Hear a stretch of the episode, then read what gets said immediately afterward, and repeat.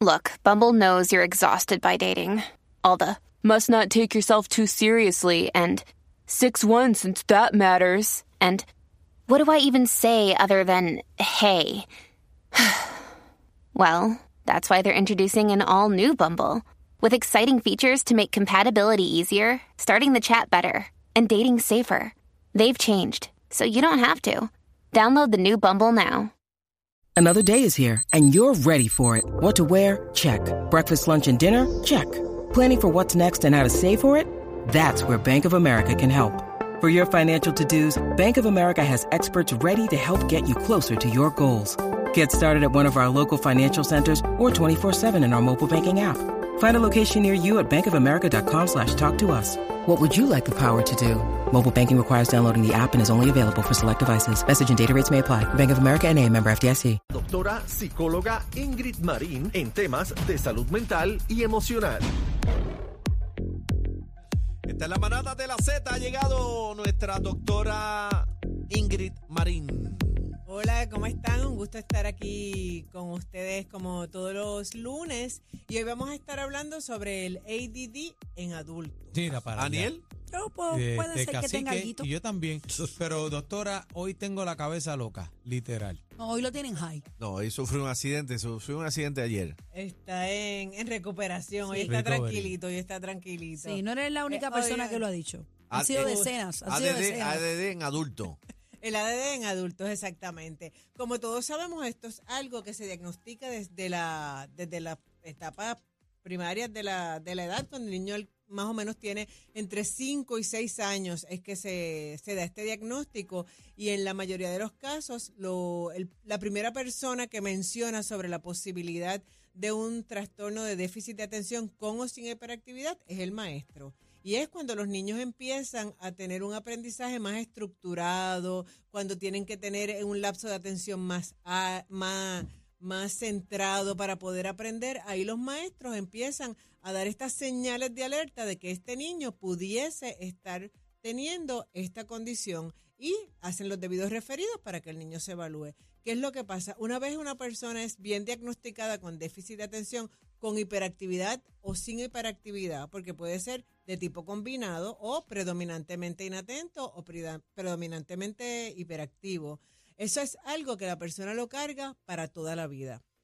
Es una condición Y eres es uno, permanente. perdóname, ¿eres uno de esos dos o hiperactivo o no lo eres o pues eso varía o puede cambia? ser tipo combinado, que es inatento e hiperactivo, o puede ser predominantemente inatento, que donde se vea más el rasgo en la, en la inatención, o predominantemente hiperactivo, que es como tener un motor prendido todo el tiempo, todo Aniel. el tiempo, todo el tiempo. Puede ser tipo combinado, que son ambas cosas, o puede ser con una cosa que sea la más que predomina. Yo lo- yo lo un tengo prendido síntoma todo que el debe ser el más que predomina. Y estos niños, lamentablemente, ¿verdad? Sufren mucho en la escuela porque sufren porque no pueden aprender como, como se supone, porque no pueden mantener un lapso de atención adecuado y ¿Y no qué- tiene que ver nada con medica, inteligencia. doctora? Claro que sí, se evalúa y se medica. Pero, Pero, ¿qué es lo que pasa cuando llegamos a la adultez? Ajá. Eh, pe- perdona que le interrumpa, en la niñez, eh, porque yo escucho muchos padres que diagnostican a sus hijos con, ¿verdad? con el ADD y entonces dicen, ay, pero es que le dieron Aderal y yo no le voy a, a dar Aderal a mi hijo porque eso los pone atontados, bobos, a balbucear y todo eso. Pues mira, lamentablemente, este, para empezar, pues nadie quisiera estar medicado con nada, pero tenemos que que entender que esto es algo fisiológico y que para que el niño pueda ejecutar según se supone que ejecute en la escuela y pueda estar a la par con sus pares, necesita estar medicado. A diferencia de lo que las personas piensan de, ese, de que ese medicamento va a ser de por vida, hay niños que si son tratados desde temprana edad, cuando llegan la adolescencia, la adultez temprana, pueden dejar el medicamento. Las personas que utilizan medicamentos para el déficit de atención, que verdad no es mi área, porque yo no soy psiquiatra, pero por lo que en, la parte clínica de como psicóloga, eso tiene una duración de 7.5 horas. Los padres no tienen, ni los adultos que utilizan este tipo de medicamentos, no tienen que utilizarlo todo el tiempo. Los niños lo usan en el periodo que están en la escuela y los adultos lo utilizan en el momento pues que están trabajando y que ven que su ejecutoria, tanto a nivel académico o a nivel profesional, no se da, no porque ellos no tengan las capacidades intelectuales, no es porque no tengan la fortaleza, sino porque no pueden mantener un lapso de atención adecuado o, la, o, o un movimiento, ¿verdad? Lo suficientemente controlado para poder estar 7.5 horas trabajando. Doctora, ¿y, y hay algún complemento como por ejemplo ejercicios o deportes que puedan ayudar a que este niño en vez de estar medicado pueda, hay otra vía? Mm, No. Porque yo le voy a hablar de un caso, Dios mío, espero que mi amiga no me esté escuchando. Eh, la nena era súper hiperactiva, o sea, ella no podía estar un solo minuto viendo muñequitos sentada. Eso era una cosa, yo no puedo, yo viví con ella tres meses y yo no podía tener el control. Yo en un momento de que empacarle irte amiga porque es que no puedo con la nena. Era demasiado. Ella se mudó Ave fuera de María, Puerto bebé. No, no, no te estoy hablando y si Lalo me está escuchando sabe de lo- y yo la amo. Ella se mudó fuera de Puerto Rico y anotó la nena en baile, ballet y algo más. La nena es otra persona. Y mi amiga se negó a medicarla. Nunca la medicó. Pudiese ser también que la niños, a veces son niños ansiosos y cuando la persona está ansiosa, se ve mucho en la concentración y se ve que el lapso de atención en las personas ansiosas es menos porque tienen todo su el todo el tiempo en la mente diferentes pensamientos y buscan diferentes no estímulos. necesariamente no es- es necesariamente no necesariamente. Por eso el ADD a un niño de tres años no se le diagnostica ADD ni de cuatro. Estamos hablando de que ese diagnóstico a partir de los cinco años y medio seis años lo, lo primero lo observa el maestro va al psicólogo se refiere al neurólogo y luego se, se, ¿verdad? se da la recomendación de tener un medicamento. Claro que los deportes pero, ayudan. pero el psicólogo sí puede diagnosticarlo. Claro, claro que sí, lo puede diagnosticar. Es una de las personas que diagnostica, pero siempre buscamos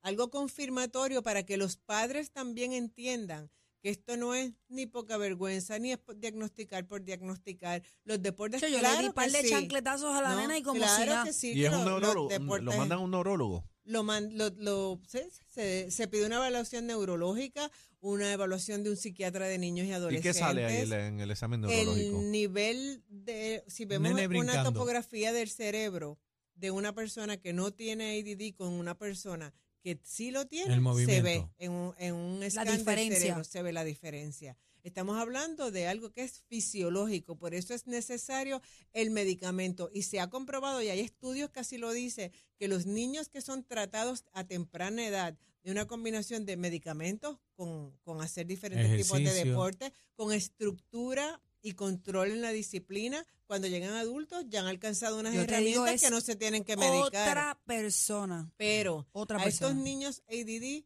no es recomendable que lo pongan en deportes de grupo. Tienen que ser deportes que sean de mi- que te esté mirando el coach, porque por ejemplo, un niño que está en una en un coach de baloncesto hablando, el niño está en la parte de atrás, está mirando todos los estímulos que están a su alrededor. Se recomiendan cosas que sean más pues esgrima, One and En el one. caso, en el caso de mi amiga, la nena sí la diagnosticaron y ella se negó a darle algo. Ella dijo que no, que ella no le iba a medicar. Se mudó de país, la puso en varias cosas y te digo, es otra, otra, otra persona. ¿Cuál es el comportamiento, doctora, de un adulto de un niño? de un niño es un niño que está con un motor constante, está todo el tiempo, si es predominantemente hiperactivo, está todo el tiempo brincando, deja un juguete, coge el otro, se trepa en el asiento, se baja. Obviamente, estamos hablando de algo que no es lo que un niño regularmente hace. Es un torbellino, algo cacique. que te cansa, Torbellino al lado te tuyo. cansa al mirarlo. No se cansa. Los lapsos de, de siesta, si los alcanzan durante el día, es, son cortos. Y con ese pequeños 15 minutos es como si hubiese recargado tres horas de batería. Es así. Ah, pues ese es Aniel Cuando Rosario. estamos hablando de un niño que es predominantemente inatento, pues este niño se distrae con cualquier estímulo que esté a su Si alrededor. pita un pajarito por allá, él está buscando a con ver la dónde goma es. del lápiz, con el pelo de la compañerita este tocándolo, haciéndole así al, al, al- moviendo, ¿verdad? El bolígrafo, moviendo el lápiz con la goma, cualquier cosa, un ruido que, que pase a su alrededor, cualquier cosa lo saca del nivel de atención que necesita para poder ejecutar según se Y en el caso adulto, En el caso adulto, pues vemos personas que empiezan una, una tarea y saltan y cogen otra.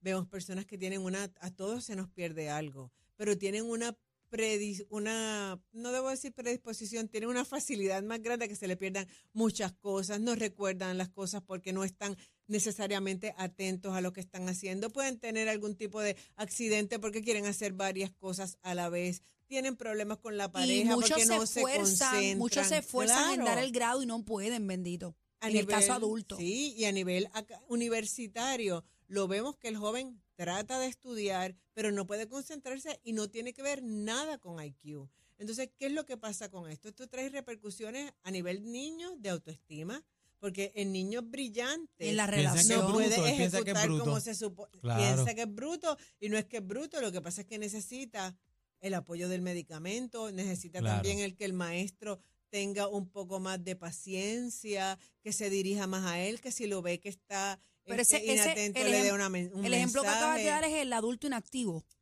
el niño inatento. Eh, no, El en el caso de adulto. En el caso de adulto, pues el adulto que tiene problemas a nivel, pues no se puede controlar. En el sentido de que no se puede controlar, no, no se puede concentrar. Está haciendo algo en la computadora, pero de momento sintió que allá sus compañeros estaban hablando y haciendo algo, deja la allá. computadora, se enfoca para allá, se distrae o coge el teléfono, no termina, empieza una cosa, deja Ese es el- otra. el hiperactivo. El, adul- el adulto inatento. El adulto hiperactivo, igual, está todo el tiempo, se levanta, se sienta, vuelve, tiene que salir y tomarse un café, porque no puede. Entonces en los adultos vemos también que ya el adulto ha diseñado un poco más de control, pero lo ves con las, con las piernas que están en movimiento todo el tiempo, que a veces se balancea, que necesita salir. En los adultos la hiperactividad se ve más controlada. ¿Por qué? Porque, Pues tiene, porque tiene la madurez y está consciente. Pero la inatención se nota, un adulto está cogiendo una reválida para, vamos a poner para derecho, la reválida de derecho que es complicado. brillante, que necesita tu concentración, pues va a tener problemas porque no es que tenga problemas para aprender, es una inhabilidad en Y concentrarse. se le, busca, Concentración. se le busca un tipo de acomodo razonable, por Sí, decirlo así, cuando vaya es muy a coger. Bueno, muy bueno lo que tú traes, bebé, tanto a los niños como a los adultos. Todos tienen derecho a su acomodo razonable. Si está, pues, está en un examen, pues el adulto un tiempo en más. cualquier reválida pide un tiempo más. En los niños se le puede pedir el uso de la calculadora, se le puede pedir una persona que esté a su lado y sea un lector, si el niño pues tiene problemas de aprendizaje acompañado con alguna otra condición o alguna otra inhabilidad en el aprendizaje, como lo es la dislexia. Dios mío, qué como- importante es eso. No, tiene, y- y cu- el no tiene problema- cura eso, El, ¿verdad? de- el déficit de atención, no. El No. niño que es inatento, Grande y Eso te quedaste. de Eso está en tu chiquito, de package. grande, de viejo, paquete. claro. Lo que pasa es que en la adultez, si los padres fueron su- lo suficientemente enfáticos en Proactivos buscar ahí, la estuvieron ayuda, en buscando la buscar ayuda. lo, lo que es deporte, tratamiento, modificación de conducta, va a ser un adulto que va a tener unas herramientas que tú ni te Doctora, das cuenta. Y la pregunta eh, en el trabajo, eh, ¿hay acomodo razonable también? En los trabajos hay razonables, sí. claro, claro que sí. Te vamos, a acomodar, cumple, te y- vamos a razonable. acomodar aquí Y la- razonablemente, y, la, y la pregunta es, sí, no, estoy trabajando ahí y, ve- No, y pero estoy hay, viendo a hay. Cacique y a Chino ahí metido. Están Lo que pasa es que la- esto es un impedimento, ¿verdad? Esto te impide Y Vanessa. aprender o te impide, este, ¿verdad? Hablando de esto, pero sí hay acomodos Pero razonables no es en imposible vivir con eso, Ah, porque claro que todos no. tenemos Bueno, algo. Yo, te, yo estoy tocado con Tampoco, eso, obligado. tampoco se deje llevar, doctora, que se dejen No, llevar porque todo el mundo diga, ese nene hay que Eso no son los No. profesionales, es el doctor. Y una pregunta, ¿eso es hereditario? Puede, sí, a este, hay una mayor predisposición en varones, en niños, pero de padres inatentos, de padres con déficit de atención, de, con déficit de atención, niños con déficit ¿Por de atención. por qué es bien varones? probable. La genética de las mujeres es más, es más fuerte y lo vemos en muchas condiciones como en el síndrome Down, lo vemos también en, en la hiperactividad, lo vemos la depresión más en mujeres, es, depende, Doctora, son pero la- genéticos. La palabra, la palabra hiperactivo trae también, eh, o sea, déficit de atención, por ejemplo. No tienes que ser hiperactivo, puedes ser inatento solo. Ok. O puede ser solamente Concentración y predominantemente- algaretismo. Mucha gente tiene la percepción de que hiperactivo es que estás así todo el tiempo y no necesariamente es eso, involucra otras cosas también. involucra otras cosas como lo puede ser la atención. Así que es bien importante buscar a los profesionales, pedir los acomodos y que ese niño reciba la atención en todas las áreas. No, hay, que atenderse. Yo tengo una amiga mía Ojalá que... desde pequeño. Sí, yo tengo una amiga mía que la diagnosticaron con, con pájara hiperactiva. No, eso es otra cosa, Dios mío, señor. ¿Dónde la conseguimos, doctora? Doctora. Sí, se pueden comunicar al 222-4999. Un gusto Vamos estar allá. con ustedes en la Gracias, manada. doctora Ingrid Marín, por estar con nosotros. Gracias. Esto es lo que escuchas en las tardes de 3 a 7. La manada de la Z y punto.